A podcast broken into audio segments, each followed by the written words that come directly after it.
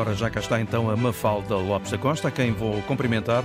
Olá, Mafalda, muito boa tarde. Boa tarde, Augusto. Então, para hoje, segunda-feira, hoje é dia 5 de junho. Qual é a palavra do dia? A palavra do dia é sortilégio. E um sortilégio é um malefício de feiticeiro, um feitiço, uma bruxaria, mas pode também ser um encantamento, uma maquinação, uma trama, uma conjuração e também se chama magia ao sortilégio. E, obviamente, esta palavra deriva de sorte e vem do latim de sortilégio, que significava escolha de sortes.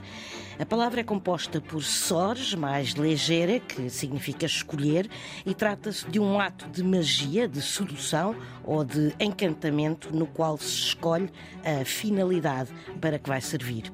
O sortilégio. Escolher a sorte, no fundo. Aproveitar aqui a palavra do dia não é um sortilégio, é um encantamento. A palavra do dia está no RTP Play, Spotify, Google e Apple Podcast, de segunda a sexta-feira na Antena 1. A edição é de Mafalda Lopes da Costa.